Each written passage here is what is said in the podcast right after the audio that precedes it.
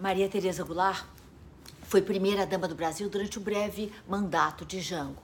Ela nasceu no interior do Rio Grande do Sul e estudou em um internato de Porto Alegre. De acordo com a sua época, ela foi criada para ser uma dona de casa. João Goulart já era um bem-sucedido empresário quando eles se conheceram. Casaram-se cinco anos depois e quando Jango já é, concorria à vice-presidência.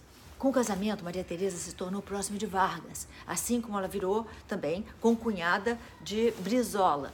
Em 56, se tornou a segunda dama do Brasil com a posse de Jango como vice de JK e em seguida como vice de Jânio Quadros.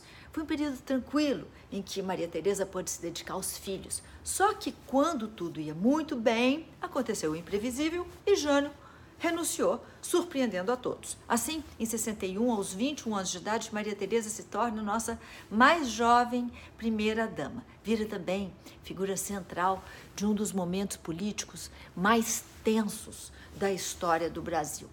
Até Jango ser deposto pelos militares no golpe de Estado de 1964. A família precisou se exilar no Uruguai e Argentina, proibida de voltar ao país por mais de 15 anos. Ao tentar cruzar a fronteira, no entanto, uma vez, ela, em 71, ela foi presa e obrigada pelos policiais a ficar completamente nua.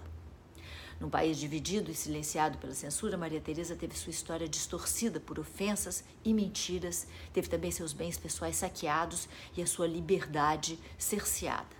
A anistia para a perseguição que o casal sofreu só aconteceu em 2008, muitos anos depois da morte de Jango, que foi em 76.